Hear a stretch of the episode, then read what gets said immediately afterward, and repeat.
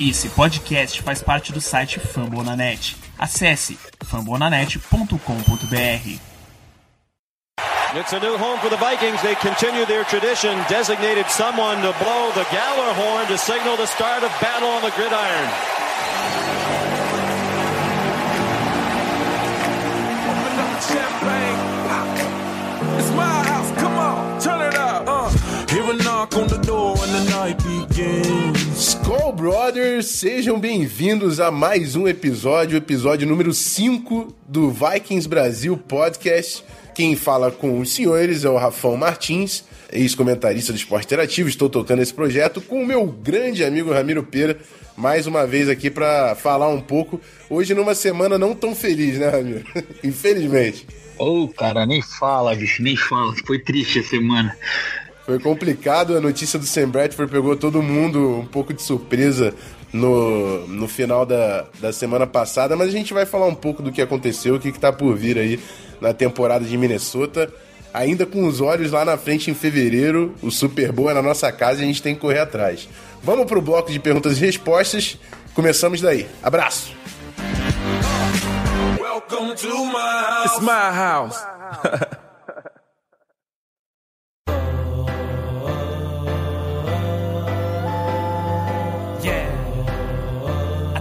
city. Let's go.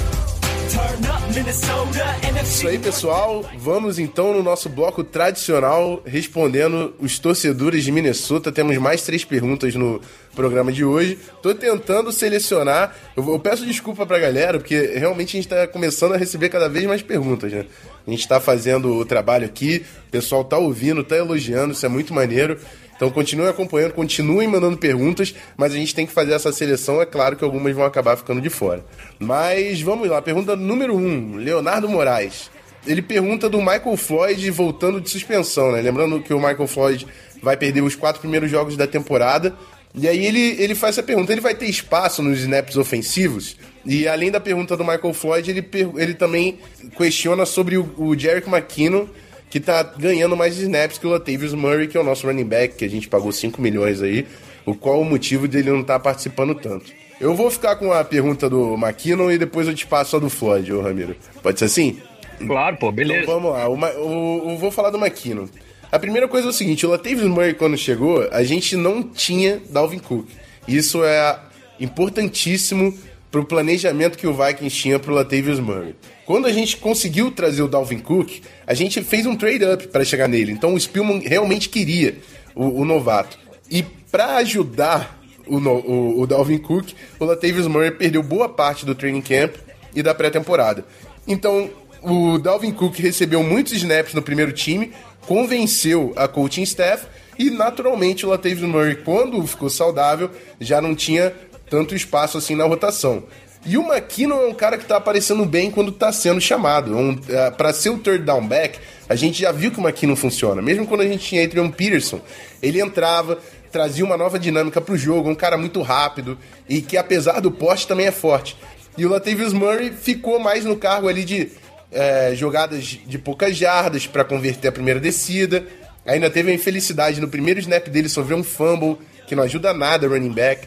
Então, pelo caminhar que a gente teve até aqui, o Latavius Murray perdeu um pouco de espaço no depth chart. É claro que é um cara que já provou que é competente perto da red zone, marcou muitos touchdowns no ano passado. Acho que o Shermer está realmente querendo entender para aumentar a participação dele no jogo, qual o melhor, é, a melhor situação para usar o Latavius Murray. Mas com o Dalvin Cook convencendo e o McKinnon sendo bom third down back, naturalmente esse espaço do Murray foi reduzido. Não é nada em, em respeito assim da, da competência do Murray. É claro que a lesão influenciou, o fumble influenciou, mas ainda tem muita temporada, muito, muitos jogos pela frente para ele voltar a participar de uma forma de repente mais decisiva no time. Por aí, né, Ramiro? Concordo, Rafão, é isso aí, cara. O fato do Murray não ter feito praticamente nada durante o, o, a pré-temporada atrapalhou e muito as chances dele jogando como titular no time. Ah, óbvio, Dalvin Cook ele não chegou para ser um jogador qualquer ou para compor elenco, ele chegou para ser o running back. Foi a primeira escolha do time, investiu pesado. Com a saída do Adrian Pearson, os Vikings sabia que precisava reforçar essa posição no time, ainda mais tendo um dos piores ataques no ano passado correndo com a bola. É, foi, foi, foi bom o que o Rafael falou, foi natural, as coisas, as coisas foram acontecendo naturalmente. O Latavius Murray caindo para terceiro, digamos assim, no depth, é muito mais em questão do bom desempenho do, do McKinnon do que o, o, o ruim desempenho do Murray. É, McKinnon ele tem sido um excelente jogador para terceiras descidas, recebendo passes, fazendo jogadas elétricas entre o, o, os tackles jogando dentro da linha e ele já veio querendo ou não como o titular da temporada passada. É, era meio que natural o Pat Sherman conhecendo o jogador e já sabendo do que ele é capaz incluí-lo dentro da, das jogadas dentro da rotação junto com o time. Acho que ao longo da temporada a gente deve ver um pouco mais do, do Latavius Murray dentro do, do campo mas eu concordo com o Rafão. Eu, eu, a pré-temporada, o fato da pré-temporada não ter sido de, desempenhada pelo Murray atrapalhou e muito as chances dele de disputar por uma titularidade no time. Quanto a outra pergunta agora, falando sobre o Michael Floyd voltando da suspensão, vai ou não vai ter espaço nos snaps? Eu acho que isso é praticamente indiscutível. Michael Floyd teve uma excelente passagem enquanto jogava por Cardinals, jogou alguns jogos com, com Patriots e mostrou bons resultados. No training camp, por mais que ele não esteja jogando, não esteja participando do time por conta da suspensão, no training camp ele estava treinando junto com o time. E todos os relatórios, todos os reportes do treino dele eram de ótimas recepções, buscando bolas contestadas que os Vikings até então não tinha um, um, um, recebedor, óbvio. Até então eu digo porque ano passado Adam Thielen e Stephon Diggs começaram a, a emergir como grandes recebedores, mas antes do, do início da temporada, não tínhamos aquela, aquela pessoa onde tu pode jogar uma bola numa rota fade, o cara que vai lá no alto, busca a bola contestada e traz ela para fazer o touchdown ou para fazer uma recepção. Então, vendo tudo o que aconteceu durante a pré-temporada e os treinos do, do Michael Floyd, eu acho que ele vem para brigar sim pela posição de, de wide receiver 3, disputar com a Contradial e pelo que a gente tem visto agora aí durante os primeiros dois jogos, eu não sei te dizer, mas eu acho que o Michael Floyd chega e chega para tomar a frente do, do Lacon Trail. Não que o garoto não tenha jogado bem ou que ele não esteja desempenhando um, um bom papel, mas parece que Sam Bradford e Keenum não tem aquela química, não tem aquela confiança em largar a bola no, no, no Lacon Trail como eles têm jogando a bola com Adam Thielen e com Stephon Diggs. Acho que mais por conta disso o Michael Floyd tem grande chance sim de, de entrar para a posição 3 já. É, e, e, é um cara com, com nome na NFL, foi escolha de primeira rodada, igual o Lecon Treadwell, né? Então. E é, e é de Minnesota, né? Nascido em Minnesota. Até por isso veio pro, pro Minnesota Vikings para se recuperar dos problemas tudo que teve extra-campo. Caso parecido com o Dalvin Cook também, que muita gente é, falava durante a faculdade, ele em Florida State, falando que tinha amigos meio suspeitos assim. Então veio para Minnesota também, bem longe, lá no norte do país, para fugir da confusão e dar um jeito na vida. Por enquanto tá funcionando com o Dalvin Cook. Vamos torcer que o mesmo aconteça com o Michael Floyd aqui em Minnesota, no estado natal dele, né? E a gente torce muito por isso, porque a gente sabe do potencial que o Michael Floyd tem. Eu concordo com o Ramiro, acho que a gente vai ver é, bastante o Michael Floyd quando ele voltar, até porque o, o Treadwell, pela segunda semana, não fez nada, nenhuma besteira, mas também não, não provou que merece estar tá ali acima de todo mundo. Então, tudo está tendendo para o Michael Floyd ganhando espaço quando voltar. Segunda pergunta, eu tomei a liberdade de juntar duas perguntas. Eu peguei a pergunta do Bruno Coutinho e do Rafael Oliveira, as duas é, falando do Bradford, né? É, eles perguntam quando que o Sam Bradford volta e onde a gente acha que dá para chegar na temporada sem o nosso quarterback titular. Então, Sam Bradford é o seguinte, perdeu a última partida, saiu a, o, as notícias que ele tá com uma inflamação no, no joelho, né? Fala, é bone bruise, né? Acho que é uma, luxa, uma luxação, na verdade. Uma inflamação, uma luxação por aí. Não tem nenhuma fratura, nenhum dano estrutural, mas tá com o joelho meio bichado ali, ou o joelho dele que já passou por dois procedimentos, duas operações. levou uma injeçãozinha lá e o Vikings vai acompanhar durante a semana o, o quanto isso vai melhorando conforme, conforme for passando aí os dias. Hoje ele, eles falam que é day to day, é dia a dia, acompanhamento, ver como é que tá, mas não tem garantia que joga na próxima semana. Não tem muito que falar além disso, assim. Ele pode jogar na próxima semana e pode não jogar, a gente vai ter que acompanhar, atualizar aí durante, durante essa, esse pré-jogo aí do Bucks para saber o que vai acontecer. Sem Sam Bradford, com o Case Keenan, eu tô bem convencido que não dá para pegar nem playoffs. Assim. Eu fiquei bem decepcionado com a partida do Case Keenan. É, na pré-temporada ele teve até alguns momentos, mas o que, o que me deixou bem incomodado, e a gente vai falar melhor no, durante o, recap, né, quando a gente for recapitular o jogo contra o, o Steelers, é que o, o Keenan teve um pocket awareness horrível, assim, horrendo. O cara não confiava na linha ofensiva, não entrava no pocket, isso me deixou bem irritado.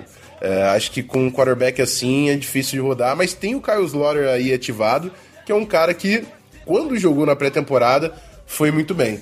Acho até que a gente pode ver um pouco de Kyle Slaughter se o Case Keenan continuar com a performance que teve, se continuar, né, jogando igual jogou contra os Steelers. Qual é a sua, a sua opinião nisso tudo, Ramiro? É, é, uma, é um conflito aí que a gente não estava querendo, não tava nem esperando ter, né, no início da temporada, mas o, o, Bradford tem um histórico difícil de lesões e, infelizmente, estamos tendo que falar agora sobre a posição de quarterback antecipadamente. Sem querer chorar, sem querer ficar reclamando da sorte. Mas ano passado os Vikings teve que fazer uma troca às pressas para trazer Sam Bradford por conta de uma lesão no joelho do Ted Bridgewater, deixou ele fora a temporada inteira. Esse ano, início de temporada, Sam Bradford treinando, training, training camp, um coordenador ofensivo que ele conhece, playbook na mão, desenvolvendo química com wide receivers. Novamente, lesão em joelho assombrando a posição de quarterback do time.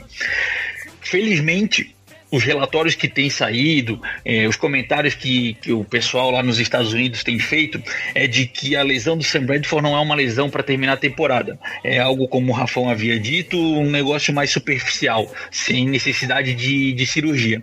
Só que os próprios médicos o próprio Vikings não fez um pronunciamento oficial ainda sobre a situação real, sobre o que, que ele vai ter que fazer, o como eles estão procedendo para trabalhar em cima disso, e nenhum médico ou nenhuma informação ainda saiu sobre quanto tempo vai, vai ser necessário para a recuperação do jogador. Ah, teve gente que falou que ele vai ficar mais um jogo fora, teve gente que falou, o próprio Mike Zimmer no, no domingo foi fazer um, um comentário é, satírico dizendo que ele poderia ficar seis semanas fora, e teve gente que levou a sério, achando que ele ficaria fora por mais seis semanas. Então não tem nenhuma posição oficial quanto a isso. É, vai ser monitorado dia a dia, o pessoal está trabalhando, fazendo de tudo para que ele possa estar saudável saudável. O mais importante é isso, não adianta colocar um jogador no sacrifício para estourar de vez, vamos dizer assim, o joelho dele aí sim perder a temporada por inteiro.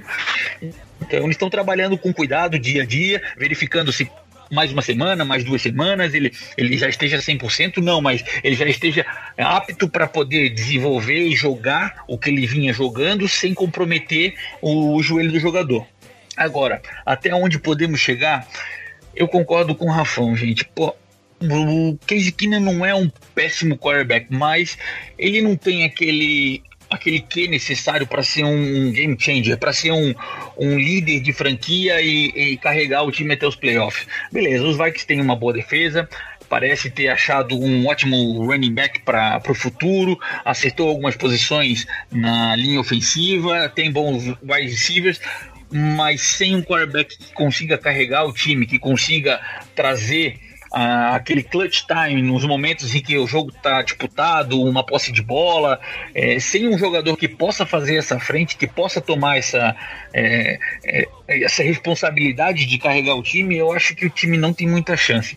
É, tô, tô bem receoso e, e achando que o mínimo possível de Case Keenum é a, é a, maior, a maior probabilidade de os Vikings conseguirem os playoffs. Se o time precisar de Case Keenum por umas 4, 5, 6 temporadas, é, acho que vai ser duro o time voltar atrás aí e conseguir ganhar depois no final da, da temporada uma chance de playoffs. Tomara que essa lesão do, do Bradford seja algo rápido e ele possa voltar o quanto antes ao time.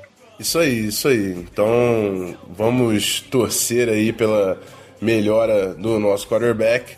Infelizmente, pela, pela primeira vez a gente está falando daí de, de lesões, que é o grande histórico do Bradford. Na temporada passada ele conseguiu é, deixar isso de lado, né? Conseguiu jogar todos os jogos, mas agora a gente sofreu pela primeira vez ele perdendo um jogo aí como um Minnesota Vikings. Mas é bom atentar também, assim, o Bradford ficou de fora desse jogo porque, olhando no nosso calendário, os Steelers fora de casa eram um dos jogos mais difíceis e que, desculpa a expressão aqui, entendam com parcimônia, é o jogo menos importante. O que eu quero dizer com isso? Era um jogo que, quando você faz as contas lá, era um jogo com uma probabilidade pequena de vitória fora da conferência e fora de casa. Então, vale menos na hora do desempate para campanhas iguais e você tá num, num, clima hostil, né? Fora de casa, era uma OL nova. O, o, Pittsburgh vinha de um jogo com seis sacks. Era um jogo perigoso caso você tivesse alguma preocupação ainda com o Bradford. Então, é, era, era uma opção, assim, foi uma escolha bem segura de deixar o Bradford fora se tivesse alguma questão de saúde. Vamos ver como é que vai ser. Agora, Tampa Bay já é um time da NFC. Se tiver alguma possibilidade do Bradford, Bradford jogar, acho que agora ele, ele realmente joga. É... Enfim, é isso aí que a gente tem para falar sobre lesão de Bradford. Estamos na torcida pelo nosso quarterback titular. Vamos para a terceira pergunta, Leonardo Barreto falando sobre special teams. Ele pergunta o que, que a gente pode fazer com o Kai Forbath. Perdeu mais um extra point no jogo contra o Pittsburgh Steelers. E sobre o, o Curse, né, o nosso safety, que tá aparecendo bem nos, nos, no time especial, principalmente na defesa contra retorno de punch, retorno de coff, tá fazendo bons tackles e perguntando se ele merece mais chances na defesa. Eu vou, vou rapidamente dar minha opinião, depois eu passo pro Ramiro. Eu acho que o Kai Forbath, apesar de perder alguns extra points, e sim, eles são importantes e podem fazer falta, é um cara que tá 100% nos field goals na sua carreira de, em Minnesota, assim.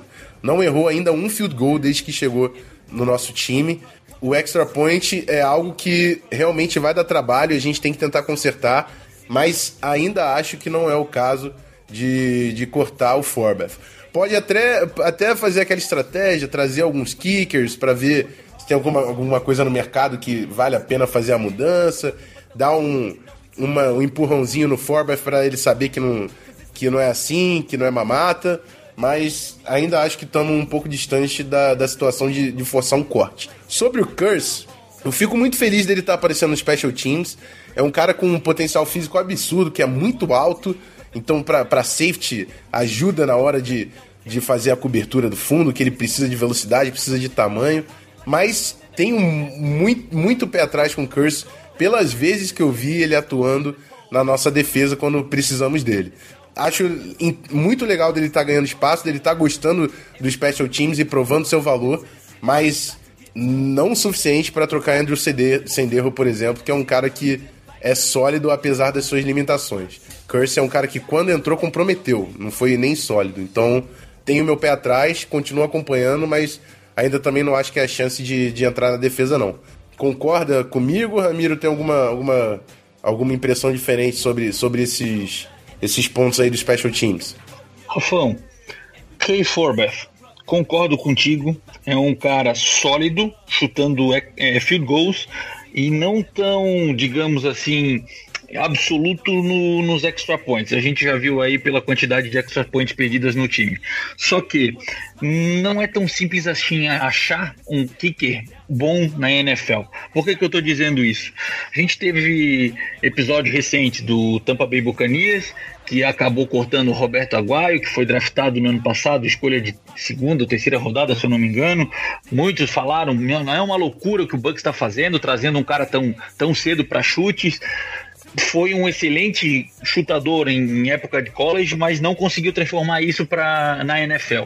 A gente está vendo agora o Los Angeles Chargers com o novo kicker também, o coreano Ku, que acabou perdendo um field goal na última partida e acabou, querendo ou não, dando a derrota pro, pro Chargers por conta desse field goal que ele perdeu. Era a última jogada do. Era o último lance do jogo. O time perdia por dois pontos, poderia ter sido a vitória. Então, é, não é tão simples assim achar um kicker que possa ser é, confiável, que possa garantir, digamos, os chutes de, de, field goal, que são os mais importantes, que são os que anotam mais pontos. É, acho que os Vikings já tentou fazer isso no ano passado, trazendo o K. Forbeth mais uns 4 ou 5 kickers para substituir o Blair Walsh.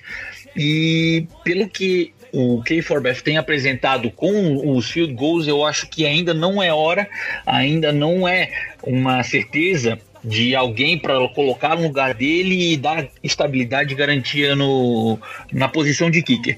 Talvez nesse draft se tem, se tem alguma surpresa, um alguém chutando bolas no, no college eh, se sobressaia, possa ter uma chance, talvez os Vikings dê uma, uma oportunidade de trazer novos, novos kickers para fazer um tryout na intertemporada, mas acho que por hora só esses dois extra points perdidos, eu acho que ainda não é momento de, de gerar mais uma instabilidade no Special Teams. Quanto ao Curse, é, eu acho que eu concordo, na verdade, com o Rafão. Vejo ele com, como um excelente gunner correndo atrás do, do, dos recebedores de punch, de kick tem desempenhado um excelente papel, só que não vejo ele preparado para jogar ainda como um, um free safety na, na, na, defesa dos Vikings. É, arrisco a dizer que Anthony Harris tem mais chance de, de tomar a posição de Andrew Senderro, se for o caso, do que o próprio Kersey. É, comprometeu em algumas jogadas, a gente viu isso na, na pré-temporada. É um jogador de potencial enorme, de um físico excelente, só que ainda não está bem preparado para poder tomar uma posição no, no, numa defesa que é tão sólida contra o passe como a dos Vikings.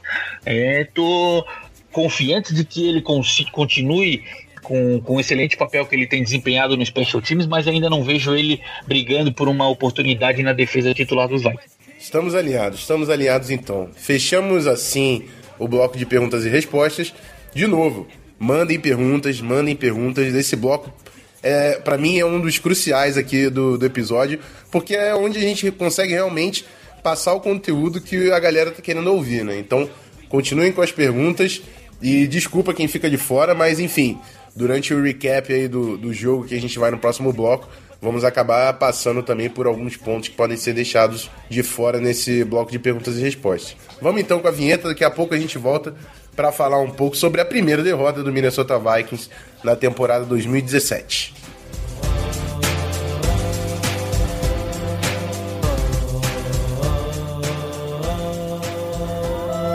Keep them prayers up for five.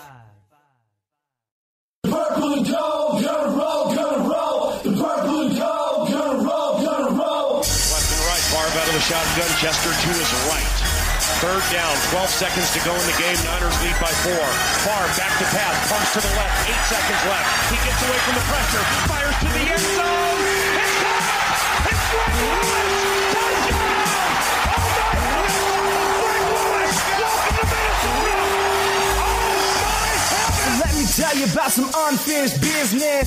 Isso aí, vamos pro segundo bloco.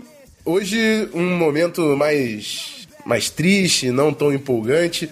Vamos falar sobre a primeira derrota do Minnesota Vikings nessa temporada, 26 a 9 contra o Pittsburgh Steelers em Pittsburgh. Mas vamos ser bem sinceros, né? Chegando com Case Keenum na casa dos caras, o Steelers Cara, o Steelers está completinho. Esse time, quando tá completo, é chato de bater. Porque os caras estão com o Big Ben saudável, o Livion Bell sau- saudável, Martavis Bryant jogando, que é um cara que também enfrentou muita suspensão na NFL. Então, quando esse time tá assim redondo, é chato de bater. Ele bate de frente com os melhores times da NFL. Também tá inteiro na defesa. Então, o Ryan Shazier, que é um cara que sofre com lesões, tá jogando bem também. É, foi difícil de encarar os caras. Temos que parabenizar a partida que o Steelers fez. Apesar disso, tivemos alguns pontos interessantes aqui a, a levantar. Primeiro, eu vou falar um aqui que para mim é crucial. Foram 11 faltas no jogo em Pittsburgh, 131 jardas que a gente perdeu por causa dessas faltas. Vou atentar a, a duas faltas que foram as que mais me irritaram. pass interference da defesa, interferência de passe da defesa e os holdings na linha ofensiva. Faltas na linha ofensiva, para mim o resultado é o seguinte: a gente teve uma primeira partida bem sólida na nossa linha ofensiva. Agora, como a gente já destacou, essa foi a segunda vez que a linha ofensiva jogou junto. Então, ainda tem muito a ganhar ali de química, de comunicação, para eles estarem bem confiantes do que cada um está fazendo. Fora de casa, isso é agravado, porque com o barulho que tava naquele estádio de Pittsburgh, aquelas toalhas e o pessoal gritando, fica ainda mais difícil de se comunicar. A gente tem um center que é novato, tudo isso pode ter influenciado para uma partida complicada para a nossa linha ofensiva. Os pontos positivos são: achei que o Riley Reef continuou sendo sólido, o Pat Alflin continuou sendo sólido, e o Mike, Mike Rammers é um cara que eu ainda estou desconfiando, mas deu conta do recado apesar das faltas. Tivemos pontos negativos. Para mim foi a pior partida do Easton de longe, é, o nosso left guard. É, tomou um banho do Cameron Hayward. O Hayward, quando caía pro Reef, também estava difícil pro Reef aguentar. Mas assim, o Easton é um cara que a gente vai ter que ficar de olho. Quando a gente é, eu falo dos principais, das principais falhas do, da nossa linha ofensiva, o Easton e o Rammers, eu lembro que a gente tem o Rashard Hill, que é um tackle que eu gosto, que pode entrar no lugar do Rammers de, de right guard, de right tackle. E apesar de não ter visto ele jogar ali ainda com a gente, sempre jogando na esquerda. E o Rammers é um cara que também pode ajudar de guarde, caso ele perca essa posição. É, e também temos o Denis Isidora, que é um nosso novato que conseguiu pegar o time, o roster final aí. Pode ser também uma experiência, de repente jogar o Joe Berger para a esquerda e o Isidora para a direita. É, mas assim, eu continuo confiando que a melhor a melhor solução é manter esses cinco, apesar da partida ruim. Por quê? Eu sou. Eu, meu background todo é de linha ofensiva. Quando eu joguei, eu joguei linha ofensiva. O que eu mais estudei sobre futebol americano foi linha ofensiva. É o que eu tenho mais competência para passar com, com uma certa tranquilidade. Para linha ofensiva é muito importante o grupo estar fechado e ter jogo, ter volume de jogo para ter a comunicação mais afinada, todo mundo se entender, saber o que qual qual é o defeito que cada um tem para poder compensar aqui e ali. A linha ofensiva, no final das contas, é uma unidade. Então, quanto mais jogos tiverem os cinco titulares que estão ali, melhor ela vai ficar. Na semana 1 um, teve uma partida boa para ganhar aquela confiança, e na semana 2 foi a partida que realmente veio para criar casca. Foi blitz pra caramba, fora de casa. O Case Keenum ficou muito mais com a bola do que o Bradford costuma ficar prendeu mais, demorou mais para soltar esse passe. Então, assim, foi complicado, mas não é um desastre. Acho que a gente está bem à frente do que estava no ano passado ainda e acho que essa linha tem bastante a ganhar durante a temporada. Não é, não é o pior dos casos. É, eu acabei destoando um pouco das faltas e partir para a linha ofensiva, né? Vou, vou, vou dar a voz para você, Ramiro. Depois a gente fala das interferências de passe e dos problemas na defesa. Qual, qual foi a sua impressão ali? Você tem mais ou menos o, o mesmo mesma linha de pensamento? Você acha que está na hora de tentar trocar alguém?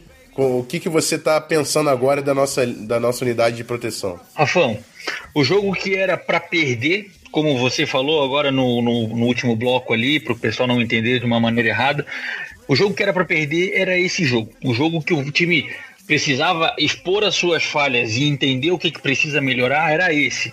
Era um jogo fora de casa contra um dos melhores times da AFC, não era é, rival de, de, de, divisão, não era rival de conferência, perdão.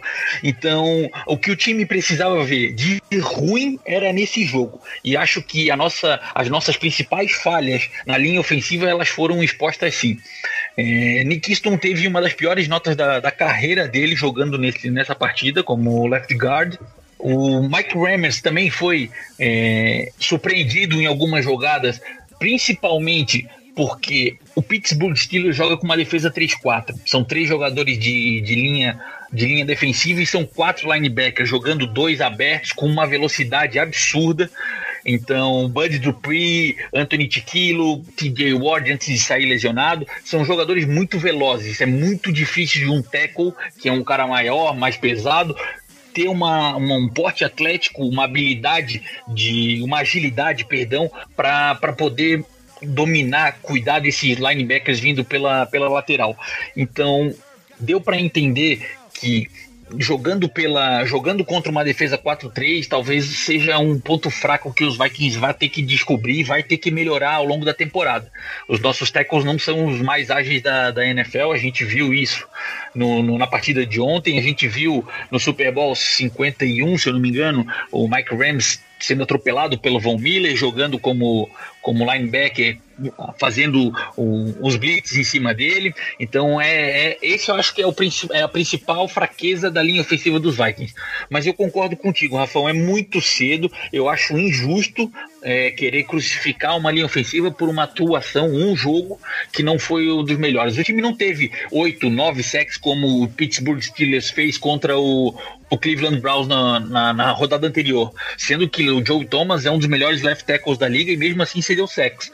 Então não dá para dizer que foi uma péssima apresentação da linha. Óbvio, tem coisas a ser melhoradas, é, alguns buracos que, que a linha ofensiva poderia ter é, manuseado melhor para abertura de, de espaço para o Dalvin Cook, algumas jogadas que não foram de acordo com, com o que deveria ter sido pela chamada do, do coordenador, só que está longe de ser um desastre. Comparado com o que a gente tinha em 2016, a linha ofensiva dos Vikings ainda está apresentando melhoras comparado com o ano passado. Então, não estou desanimado com o que foi apresentado no jogo contra o Steelers. Só acho que o time precisa ajustar, algumas coisas aí para não, não virar uma tendência e se perder aí em jogo. É, então, é, é, é, mais ou menos por aí mesmo. Então, o, o, a única coisa que eu ia atentar, é, minha preocupação ficou mais a, a cargo do Easton. O Berger também não teve uma, da, uma das melhores partidas na carreira. Mas sobre os tackles, né, eu acho que não foi tanto incompetência assim dos nossos, teco, dos nossos tackles na velocidade dos linebackers. É claro que isso conta e sempre é uma dificuldade, como o Ramiro falou. São caras maiores, é muito mais difícil de você pegar um linebacker que é muito mais rápido e quando uma, a, a arma na 3-5 tá muito mais aberto. Bud Dupree, Anthony Tiquilo, TJ Watt que tá tendo um início de temporada absurdo. Ele fez um, uma deflexão de passe ali entrando em cima do Hammers que foi sensacional. Um cara que tá, tá legal de ver que tá realmente jogando muito bem. Mas além disso tudo, eu vou, eu vou pular aqui, eu até perdoo, tô, tô bagunçando a pauta toda aqui, Ramiro, desculpa. Mas eu vou pular para falar do Case Keenum. Porque eu acho que o Case Keenum contribuiu demais para a pressão que ele sofreu. O, o, Sam Bradford, ele, ele tem uma, um entendimento da movimentação de pocket muito bom, é, junto com a habilidade dele de tomada de decisão e de soltar essa bola rápido fazer a leitura e soltar. O Case Keenan prendeu muito mais a bola e ele não entrava no pocket. Eu até comentei lá no Twitter, eu revi o jogo para fazer uma análise melhor da linha ofensiva, que é algo que você não consegue acompanhar sempre ao vivo todas as jogadas. Teve muita pressão que o, o Keenan sofria porque ele ficava correndo para trás. Parecia que tava jogando Madden. Eu, eu fiz esse comentário. Parecia que ele tava jogando Madden. Ia correndo para trás, correndo para trás tentava soltar esse passe duas coisas para mim que são terríveis nesse tipo de movimentação. Quando você corre para trás, você não, você não aumenta o arco que o outside linebacker tem que fazer para chegar no quarterback. Você faz essa, essa rota dele até o quarterback virar uma linha reta. Você tá correndo para trás, o, o, linebacker vai correr em linha reta para ir para chegar no quarterback. Quando o quarterback entra no pocket, ele o, o outside linebacker tem que dar a volta no offensive tackle para tentar buscar o quarterback por trás e às vezes o offensive tackle nessa movimentação consegue tirar o pass rusher da jogada. É uma movimentação muito importante para você tirar essa pressão lateral. E o Keenan não estava fazendo isso, estava correndo para trás. Isso estava sendo muito prejudicial além da trajetória do, do linebacker, que realmente fica muito mais fácil nessa movimentação, o Keenan teve que soltar muito passe no, no, apoiando no pé de trás. Quando você entra no pocket, você consegue apoiar o seu corpo no pé da frente e fazer o giro no quadril para ter a movimentação do passe. É, é, padrão. Você fez o seu drop back, entrou no pocket, apoia no pé da frente, solta essa bola. Isso aí tem que ser uma, uma no quarterback ele fazer a leitura no drop back, dar o passo para frente e soltar esse passe. O Keenan ficava correndo para trás e ficava soltando passe apoiado no, no, pé de trás também. Então, tudo errado. Tudo errado. Para mim, em questão de fundamento. Não é, não é nem que Case Keenan não seja um cara talentoso, que ele faça é, arremessos horríveis. Quando ele faz o arremesso padrão, eu lembro até agora da, da conversão que a gente teve com o Tillan. Ele conseguiu entrar no pocket, a linha abriu até o meio e ele soltou um passe baixo pro Tillan garantir ali. Foi uma jogada até que o Tillan saiu com uma, com uma dor na costela. Aquela jogada ali foi padrão. Ele entrou no pocket, fez a, o, a, o passe completo, movimento normal. Agora, durante o jogo todo, ele saía correndo para trás e, e soltava um passe maluco, sem forma nenhuma. Isso foi o que mais me deixou decepcionado com o Keenan e o que fez para mim a linha ofensiva parecer pior do que realmente foi. Então, eu queria deixar isso bem marcado aqui para quem tá ouvindo, porque é algo que nem sempre quem tá acompanhando consegue identificar por não ter tanta experiência. Fala aí, Ramiro. Rafael, só um adendo aí, cara. É, eu concordo com o teu posicionamento, eu acho sim que o Casey Keenum foi não o principal, mas teve grande responsabilidade por, por conta do, do, digamos assim, da não excepcional apresentação da linha ofensiva. Só que não querendo defender o jogador, mas vale lembrar que o cara soube que ia jogar duas horas antes da partida. Até então, o Sam Bradford tinha entrado no warm-up, estava aquecendo, foi lançou bolas para ver se podia ou não podia jogar, e de última hora foi sair, saiu a decisão de que o jogador não iria estar disponível e que, que não teria que entrar como titular. Óbvio, isso não quer justificar a péssima apresentação que o time mostrou. A falta, digamos assim, de, de liderança do Keenan e da, da, da, apresentação que ele, que ele teve no jogo. Só que acredito que agora, nesse, nesse período que ele está em preparação para o jogo contra os Bucks, sabendo que ele bem provável vá ser o titular no jogo, é, ele já vai se preparar de uma outra maneira, ele já não vai estar tá tão nervoso entrando no, no jogo, sendo o titular do time. É, acho que aqueles dropback que ele dava de cinco passes, de sete passes para trás, que facilitavam a chegada dos linebackers, ele deva tentar corrigir para evitar justamente esse tipo de problema espero, de coração, espero que ele consiga rever isso nessa semana para se preparar melhor, caso ele tenha que jogar contra, contra o Tampa Bay Buccaneers também. É, per perfeito, Ramiro. Eu, conc eu concordo. Isso re realmente é, uma, é um ponto importante. O, o Keenan não teve a preparação que ele vai ter nessa semana. É, além disso tudo, né?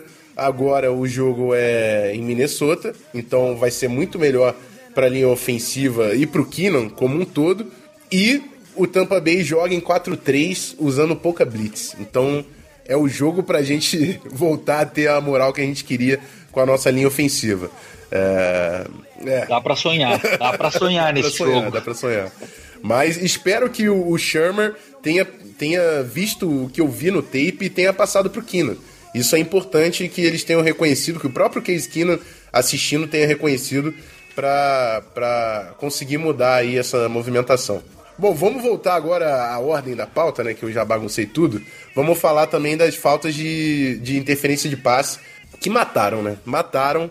É, vou falar também da estratégia da defesa do, do Zimmer, que não tem como não falar.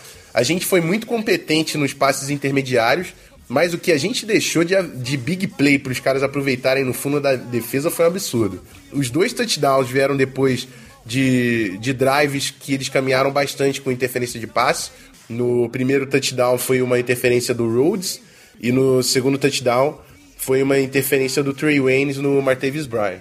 No primeiro touchdown, a gente ainda teve o encroachment né, do, do Brian Robinson numa quarta para um que o Steelers não ia tentar nada. O Steelers foi lá só para comprar o erro do Vikings e o Vikings foi lá e errou. O Brian Robinson, nosso veterano, não podia ter feito esse erro.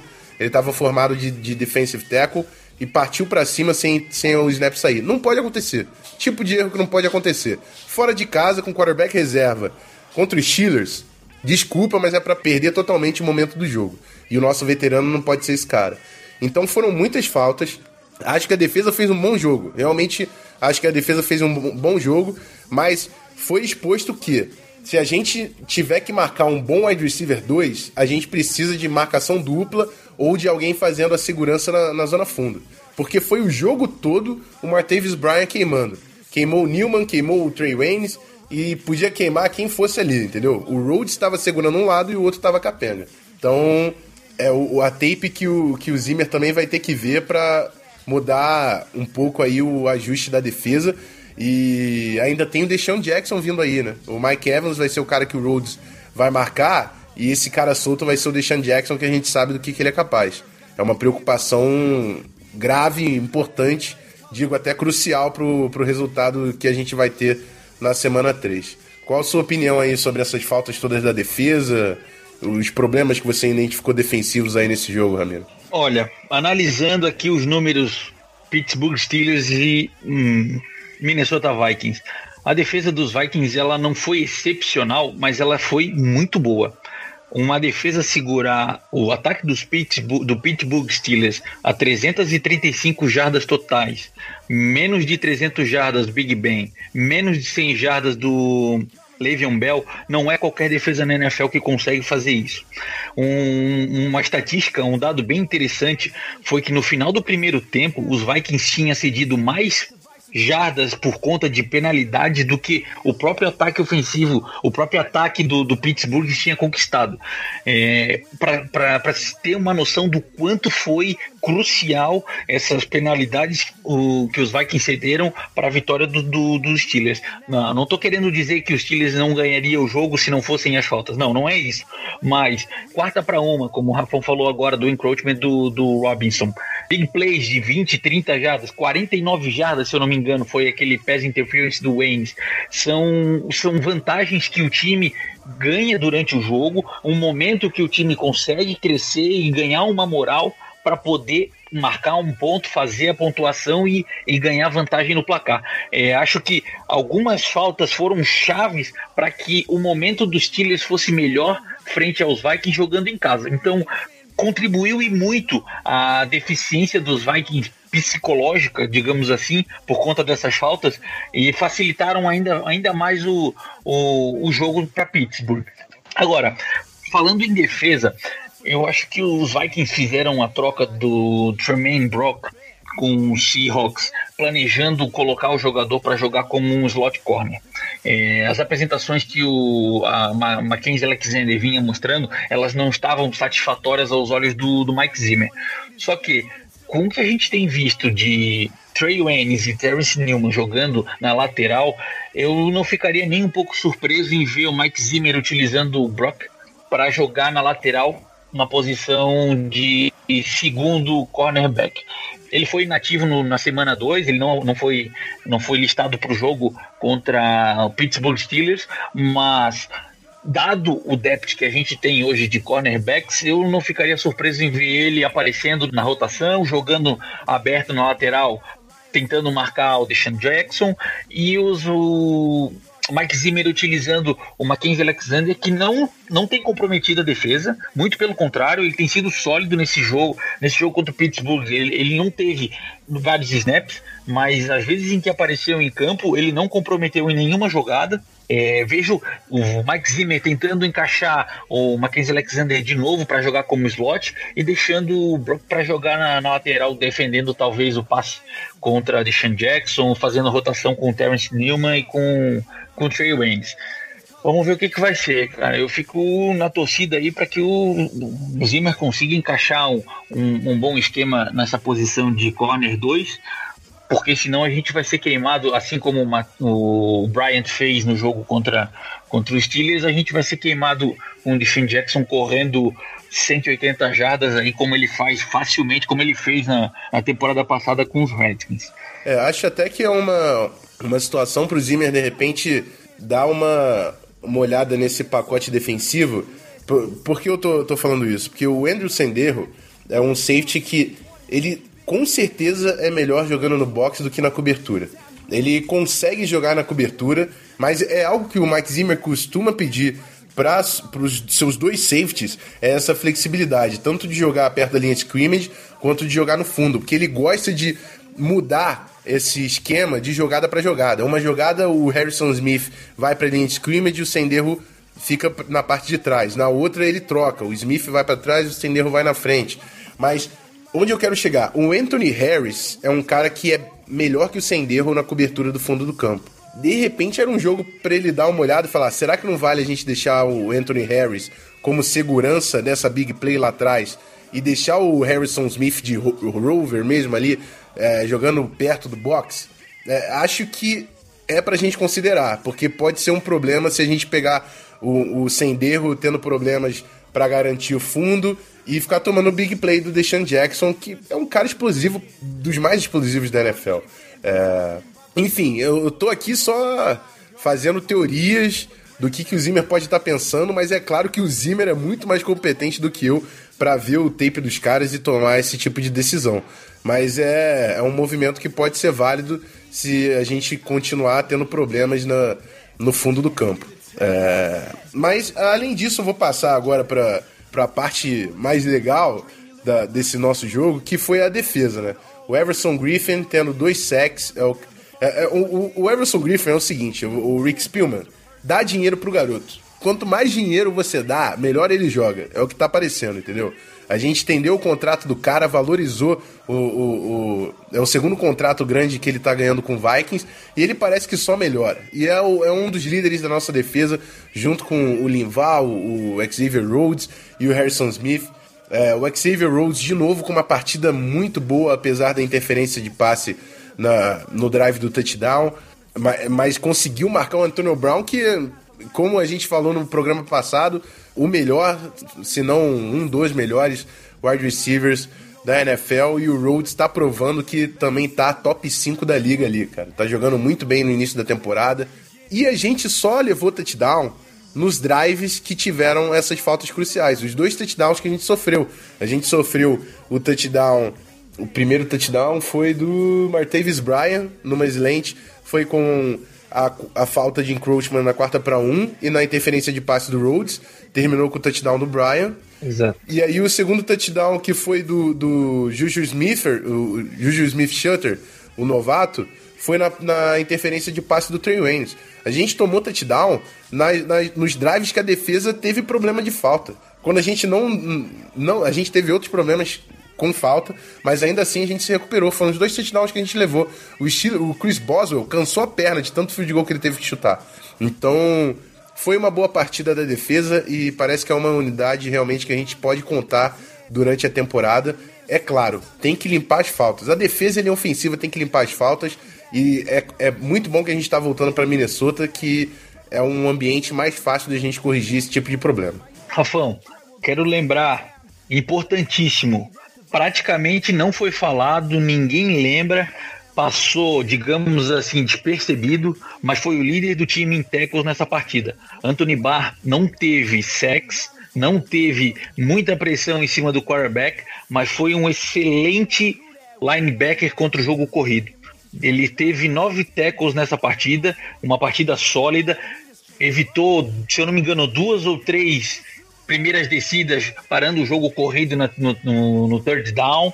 Ele discretamente tem voltado a mostrar o seu potencial, a sua explosão quando ele jogava em 2014, 2015, é, mostrando que realmente é aquele outside linebacker que o Mike Zimmer usa e abusa para defesa no, no, no jogo corrido, para pacotes de blitz, forçando a linha ofensiva do, do time adversário, querendo ou não, liberando um, um pouco da atenção para que é, Griffin e Daniel Hunter consigam ter mais sucesso na, na, na sua busca ao quarterback.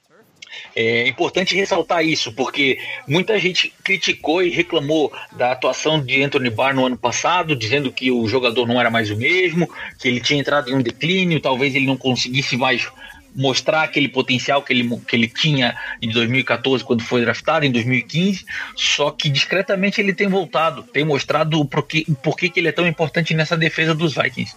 E outro ponto importante que até então a gente não tem visto, o Daniel Hunter, que chegou com uma hype altíssima de que seria o garoto, a sensação da defesa dos Vikings, ele não tem conseguido mostrar os sacks ele não tem conseguido finalizar as jogadas em cima do quarterback, mas é um dos jogadores que mais gera pressão em cima do pocket. Por mais que ele não apareça nas estatísticas, vendo as fitas agora desse último jogo, tiveram umas duas ou três bolas em que o, o Ben Roethlisberger foi obrigado a sair do pocket correr igual um maluco, porque senão ele ia ser pego, ele ia ser sacado pelo Daniel Hunter. E infelizmente, não aparecendo os números, parece que o jogador não tem, não tem desempenhado um bom papel. Mas muito pelo contrário, ele tá ali, ele tá cutucando, ele tá fuçando e uma hora ele vai começar a marcar o sexo que ele teve, que ele teve no ano passado. É, e, e por coincidência também, é, outra observação que muita gente que acompanha o jogo um pouco mais casualmente pode não perceber. Mas os dois primeiros times que a gente enfrentou tinham um right tackle bem melhor que o left tackle. O right tackle é o cara que marca o, o Daniel Hunter. O left tackle é o cara responsável pelo Everson Griffin, que eles costumam manter a posição ali, o lado de cada um. No primeiro jogo era o Zach Striff, um dos melhores da NFL. É claro, machucou, depois entrou o Kelly Matt, mas o Saints usou bastante Tyrande ali para compensar o, o right tackle reserva, por isso o Hunter teve menos espaço. E nesse segundo jogo, Marcus Gilbert, o right tackle dos Steelers, também é top 5 da NFL, que é melhor ainda que o Villanueva, que era o left tackle deles. O Villanueva teve muitos problemas marcando o Everson Griffin, mas o Gilbert é um cara muito sólido e conseguiu marcar o Hunter. Ainda assim, o Hunter conseguiu fazer o trabalho dele, conseguiu atrapalhar o quarterback. Os sacks não vieram, mas também teve esse matchup aí que foi mais difícil para o Hunter nesse início de ano do que é, foi para o Everson Griffin. Então, nesse terceiro jogo, é uma situação que vai mu mudar. Assim, o DeMar Dotson já não é um dos right tackles mais, mais competentes da NFL. A gente pode ver, tanto no lado direito quanto no lado esquerdo, o Griffin também em cima do, do Donovan, Donovan Smith. Acho que é um matchup favorável. Acho que os nossos 10 têm bastante possibilidade de fazer barulho aí contra o, o Tampa Bay Buccaneers.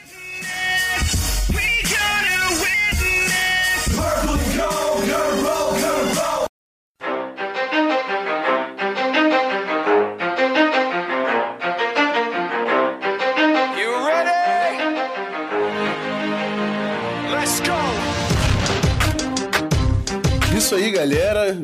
Chegamos ao último bloco, fazendo agora o preview da semana 3 da temporada regular, onde a gente vai até Tampa encarar o Buccaneers, time de James Winston, Dirk Cutter, o, o head coach, é, mente ofensiva que conseguiu conquistar o cargo com, com boas temporadas em Tampa.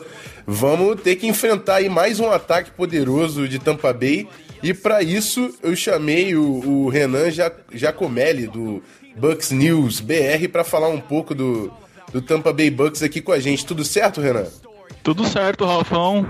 Ramiro, muito obrigado pela oportunidade, né? Aos fãs do Vikings, eu vou falar um pouquinho do Bucks. Isso aí, isso aí. O confronto promete para semana 3.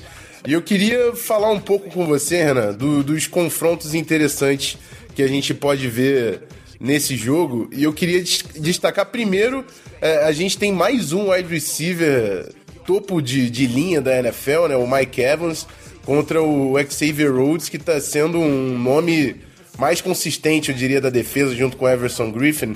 Mas o, o, o Xavier Rhodes realmente está marcando muito bem. Na semana 1 ele conseguiu marcar bem o Michael Thomas, na semana 2 também conseguiu fazer um bom trabalho contra, contra o Antônio Brown. E agora vem o Mike Evans, né? Mais um desafio complicado aí para o nosso cornerback. O que, que você pode falar aí do Evans, a sintonia que ele tem com James Winston e quão, quanto isso é importante para esse ataque do Tampa?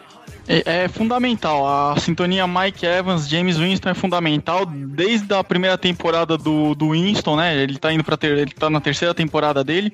O, de, de, cara, assim, logo nas primeiras semanas uh, da da primeira temporada do Winston, eles já se encaixaram. Então o Winston confia muito no Evans. É o desafogo do Winston, é o Evans, né? E assim, se o Winston for bem marcado, uh, as, principalmente na red zone, a chance de touchdown do Tampa diminui bastante. É, um cara com um porte muito grande, né? Então também gosta de ser físico e o Winston aproveita ao máximo as oportunidades, principalmente em marcação individual, que é o que a gente deve ver. E o Rhodes é um cara alto também, então vai ser um confronto bonito de se ver. Mas uma preocupação que eu quis destacar aqui é, é o Deshaun Jackson, que chegou esse ano para o Tampa Bay. E, e, e, por que eu destaquei? Porque na semana 2 contra o Pittsburgh Steelers, o, o, Pittsburgh Steelers também tem no, no seu wide receiver 2 o Martavis Bryant, que é um cara muito veloz. Que aproveita realmente essas big plays no fundo do campo. E tanto o Trey Waynes quanto o Terrence Newman não conseguiram marcar o cara. Então é uma preocupação porque o nosso cornerback ficar no Deshaun Jackson vai ter tempo ruim. Acho que o Zimmer vai ter que proteger. É um cara de muita explosão que aproveita os espaços que o, que o Mike Evans acaba deixando por chamar tanta atenção. Como, como tá sendo esse início do Deshaun Jackson com, com o ataque de tampa? Uh, ontem, né, no jogo do, do Bucks contra o, o Bears, uh, o Winston tentou achar duas vezes o Evans dentro da red zone em jogadas longas para mais de 20 jardas. As duas ele não achou porque a linha ofensiva do Bucks uh, sofreu blitz e, eles, e, e, o Winston teve que se livrar rápido da bola. E aí o Evans, o Evans não, o Deshaun Jackson não chegou a, a tempo para fazer a recepção mas por enquanto foi boa. O, o Deshaun é, recebeu três passes, né? Para 39 jardas, sendo que o mais longo foi para 21. Eu acredito que com um pouquinho mais de entrosamento, seja essa conexão seja mais explosiva ainda, rendendo bons TDs ao Bucks. E seria uma. É, eu acho que vai ser uma marcação.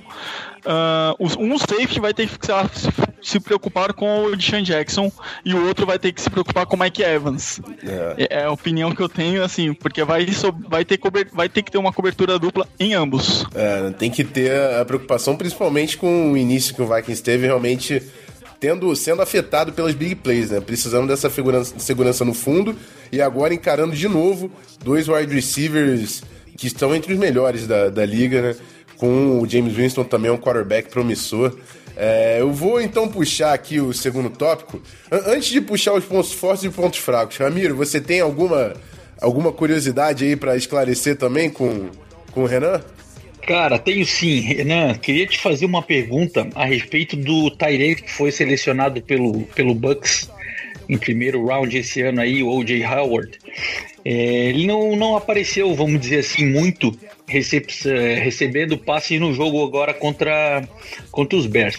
Só que a minha dúvida, cara, os Vikings eles têm um certo problema marcando o meio de campo, segurando a, a, o jogo de, de, de passe contra Tyrands. A gente viu isso no jogo contra o Saints, até que o time conseguiu fazer um bom papel contra o, o Pittsburgh Steelers, mas sendo o Jay Howard um, um, grande nome aí para encher o meio de campo, para ser um grande alvo no meio do campo contra a defesa dos Vikings, e tendo tanto a lateral com Mike Evans quanto a outra, o outro lado do campo com o Deshaun Jackson chamando muita atenção do, do time, o que que tu esperas? O que que você acha do O.J. Howard jogando contra os Vikings, cara? Então, o O.J. Howard, que é que foi draftado, que mais chamou atenção nele para os comentaristas, né, analisando o OJ nessa primeira semana do Bucks, né, já que o Bucks folgou na, na, na semana 1, uh, foi ele bloqueando uh, jogadas para a corrida e algumas jogadas ele até ajudou a proteger o, o James Winston. Por que ah, eu falo isso? Porque assim, ah, o, o, foco do, desse início do OJ no Bucks, né, a comissão técnica, é de é, fazer ele primeiro um bloquear, porque era um dos pontos fortes dele na, na universidade. E quando ele tiver mais seguro do bloqueio, soltar ele para receber a, a, os passes uh, no meio do campo. E isso, com a vinda do O.J. Howard, o Bucks conseguiu soltar meio que o Cameron Braid pro Cameron Braid, que foi o, um dos líderes de, uh, de TDs do Bucks na última temporada, que é outro tight para fazer as rotas mais longas e profundas no meio do campo, entendeu? Então, assim, o OJ nesse momento, ele tem uma função mais de proteger o James Winston e de uh, ajudar o jogo corrido do que real, realmente de receber bolas. E quem tá nessa, com essa função atualmente é o Cameron Braid que foi o líder do Bucks, né? É, um dos líderes do Bucks em, ter, em touchdown da temporada passada. Então, assim, é isso que eu, que eu espero do OJ nessa semana 2 também, né? Semana 2 do Bucks, na verdade, semana 3 da NFL. É isso aí, lembrando Bacana, que o, aí. o Bucks perdeu a, a prim... não perdeu, né, mas teve o bye forçado na semana 1 por causa do, do furacão, o jogo contra o Miami acabou sendo adiado, então o Bucks estreou nessa última semana agora, na semana 2 da temporada regular. Tá indo pro seu segundo jogo, que vai ser agora contra o, o Minnesota Vikings. Mas é, é, interessante isso que o Renan falou, porque a gente vai encarar um pouco essas formações com dois Tyrands, né? que é algo que a gente não viu tanto, tan- com, tanto quanto com o Saints, quanto no jogo com o Pittsburgh Steelers. Então vai ser um comportamento novo aí que a gente também vai ver com a defesa. Quando tem dois Tyrants em campo, a defesa tende a não usar o pacote de níquel, né? E o Vikings joga bastante níquel. A gente vai também entender como vai ser a resposta aí do Zimmer nessa formação de Tampa Bay. Vamos pular agora então para os pontos fortes. Eu quero, vou perguntar para você, Renan, o que você acha que é o carro-chefe do Bucks, tanto na defesa quanto no ataque? Ah, na, def- na defesa, nessa primeira semana, o que me surpreendeu muito e que foi o ponto forte foi ah, o front seven, ah, que forçou dois, dois turnovers, né? Uma, um sec sendo forçado, ou um fumble sendo forçado em cima do Mike Glennon, né? Através de sec. E uma, uma interceptação do que, no, que o Alexander, que é o middle linebacker do Bucks, né, que forçou uma, uma, uma interceptação justamente no Tyren do, do Bears, né, e o que me deixa a desejar um pouco, né, já falando ponto fraco, desculpa pulando, foi a secundária, né? Principalmente os cornerbacks. Então, enquanto o front seven fez o serviço, os cornerbacks não fez o serviço dele, não fizeram o serviço, cederam bastante jardas, tanto que o Glennon passou das 300 jardas aéreas e assim, a maioria dos passes foi na direção do Vernon Hargreaves e do Brent Grimes, que principalmente no primeiro tempo chegaram muito atrasados no- nos tecos, perdendo tecos também em alguns momentos, e isso é a minha preocupação. Né? E o ponto forte da defesa foi o, o front seven, como eu disse. Beleza. Eu, eu- você falou aí do. Deu uma, uma passada na defesa e eu, eu fiquei com uma curiosidade. Eu sei disso porque eu tenho o Conor Alexander no meu time de fantasy que tem a defesa aberta. Ele é meu linebacker. E ele tá como questionable, né? Que ele saiu com uma lesão no último jogo. Você tem alguma atualização, alguma estimativa? Ele joga na semana 3. Como é que tá o linebacker do Bucks? Que é um nome importante na defesa, né? Já, um cara que conquistou bastante espaço, tá chegando já numa, num- numa posição de liderança aí nesse- nessa defesa do Bucks. Exatamente, ele é um dos líderes dessa defesa. Ah, quando o jogo já ficou resolvido ali para metade do terceiro quarto, o Coulter tirou ele do jogo, deixou ele no banco lá, que ele já estava machucado, né? Ele, ele já chegou para esse jogo machucado. Aí quando o jogo estava resolvido, parece que ele abriu um, né? Teve uma lesão muscular na no ombro e tal. Eu acredito que ele comece jogando né? Mas se machucar ou se ele não conseguir aguentar a, a lesão, ele deve ir pro, pro banco, né? E deve entrar outro linebacker, que foi uma das grandes surpresas do, do Bucks, né? Tanto na pré-temporada quanto nessa, nesse primeiro jogo do Bucks, que é o Beckwith, que foi um, um ele é middle linebacker, só que hoje, é, nessa primeira semana ele jogou como outside. Aí quando o, o que o Alexander se machucou, ele foi para middle, né? E aí, mas ele jogou muito bem nas duas funções e assim, é o que eu espero do Bucks, é esse front seven bem forte. Enquanto a secundária que ganhou um reforço do, do TJ Ward, né? Mas assim, com o Vernon Hargreaves, ele é um bom, ele é um bom é, corner para níquel. Para jogar nas laterais, ele ainda deixa muito a desejar. Ele não tem porte físico assim para pegar os grandes wide receivers da, da NFL. Tá certo. Então, mais um jogo complicado aí pro, pro Vikings em questão de jogo aéreo, né? A gente. Uh, no jogo terrestre, quer dizer, se a gente por acaso entrar nessa semana sem o Bradford, uh, o Dalvin Cook vai ter dificuldade de correr para cima do front seven. A gente vai ter que ver o Case Keenan ali tentando explorar a secundária de Tampa Bay, um confronto complicado porque a gente se a gente entrar com quarterback reserva. Mas aí fala um pouco agora da, do sistema ofensivo, fala um pouco do ataque do Bucks. A gente sabe que James Winston é um dos, dos nomes, um dos quarterbacks que estão realmente numa crescente na NFL. Mas além do, do, do, do quarterback, da dupla de wide receivers, o que, que a gente pode falar desse ataque? Olha, esse ataque é, produziu bem o jogo terrestre. Né, os dois principais running backs do Bucks nessa primeira semana, já que o Doug Martin está suspenso, pro jogo contra o Vikings também, o Jacquizzi Rogers correu para 67 jardas em 19 tentativas e o Peyton Barber em 10 tentativas correu para 47 jardas. E assim, é, o grande problema da temporada do Bucks no ano passado era justamente o time não corria, aí ficava em terceiras longas, né? E aí todo mundo sabia que o James Winston ia passar, então aí acabava complicando o Bucks. Então, é, nesse primeiro jogo isso não aconteceu muito. O James Winston geralmente ficou em segunda, em terceiras para quatro, terceiras para três, e isso ajudou bastante o ataque do, do Bucks a, a fluir, né? Ele achou o, o Mike Evans, o Deshaun Jackson, o Jay fez a primeira recepção dele no, na NFL. É, isso é o, o, ponto forte do Bucks. O meu medo que eu tenho, já emendando o ponto fraco, o meu medo que eu tenho do Bucks é quando vem Blitz, porque quando eu vi o Blitz uh, nesse jogo contra o Bears, uh, a OL não, não segurou o Blitz, os running backs também não deram conta de algumas pressões que o James Winston tomou, e isso que é a, a preocupação do Bucks. É, e o, o, Mike Zimmer gosta de trabalhar com Blitz, né? Então vai ser outro, outro matchup aí pra gente acompanhar se a linha ofensiva do Bucks vai conseguir é, fazer toda a leitura das formações exóticas que o Zimmer sempre coloca na, na linha de frente. Mas é isso aí, Renan. Cê, é, vou agradecer pra caramba aí a participação no nosso podcast, falando um pouco sobre o nosso próximo confronto.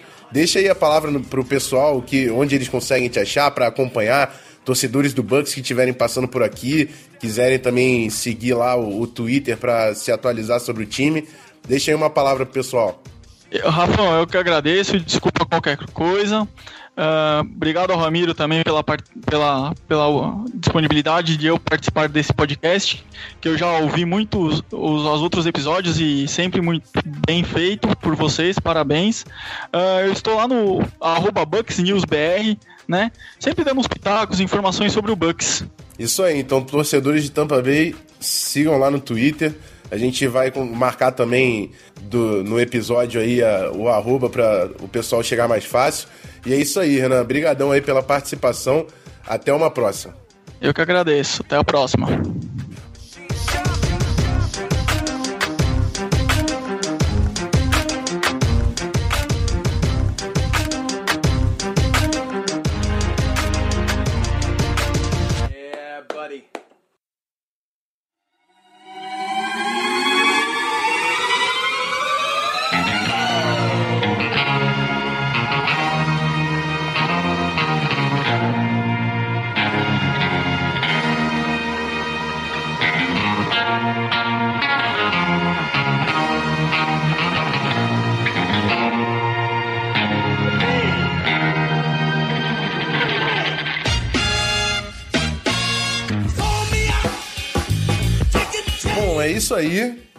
Chegamos ao final de mais um episódio. Agradeço demais a todo mundo que está ouvindo os nossos podcasts.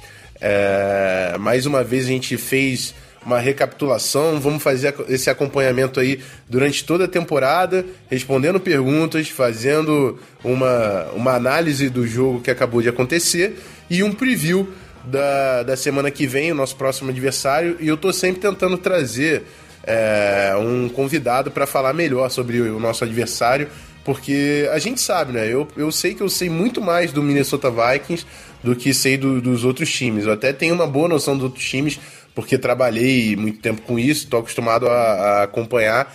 Mas o Vikings, ainda assim, sempre é o time que eu vou saber melhor. Então acho legal a gente trazer aqui uma, uma perspectiva diferente do torcedor do adversário. Não esquece de seguir lá o, o BucksNewsBR, o Renan, que ajudou aqui com o nosso programa. E vou agradecer mais uma vez ao Ramiro. É, faz aí o teu jabá, Ramiro, o site que tá bombando lá, tô vendo matéria, tem matéria logo depois do jogo, com o relatório do, também da partida que acabou de acontecer. E agradeço mais uma vez aí pela companhia. Mais um programa finalizado aqui do Vikings Brasil Podcasts. Opa, eu que agradeço, Rafão. Obrigado aí pelo espaço a todos os seguidores, a todas as pessoas que têm acompanhado, que têm lido as manchetes, as notícias no site. Muito obrigado. É, convido todos a convidar a, a, a, entrar no site verificar, ver notícias, novidades sobre o time, www.vikingsfa.com.br. A gente também está lá no Twitter, no Instagram, VikingsFA underline. Quem quiser acompanhar, quem quiser curtir, sintam-se todos bem-vindos e muito obrigado. É isso aí então. Vamos agora esperar por um, uma atuação melhor do nosso time na terceira semana. Se quiser também acompanhar aí atualizações do, do Sam Bradford durante a semana, que eu sei que é um, um episódio, uma novela que vai acontecer. É, segue o Ramiro no Twitter, o VikingsFA Underline, e pode me seguir por lá também. É arroba Rafão Martins, Rafão é com PH e sem acento. Também estou sempre compartilhando é, as notícias que eu vou, vou recebendo sobre o Minnesota Vikings. Então, muito, mais uma vez, muito obrigado pela companhia. É, até semana que vem. Skull Vikings rumo a fevereiro. Aquele abraço.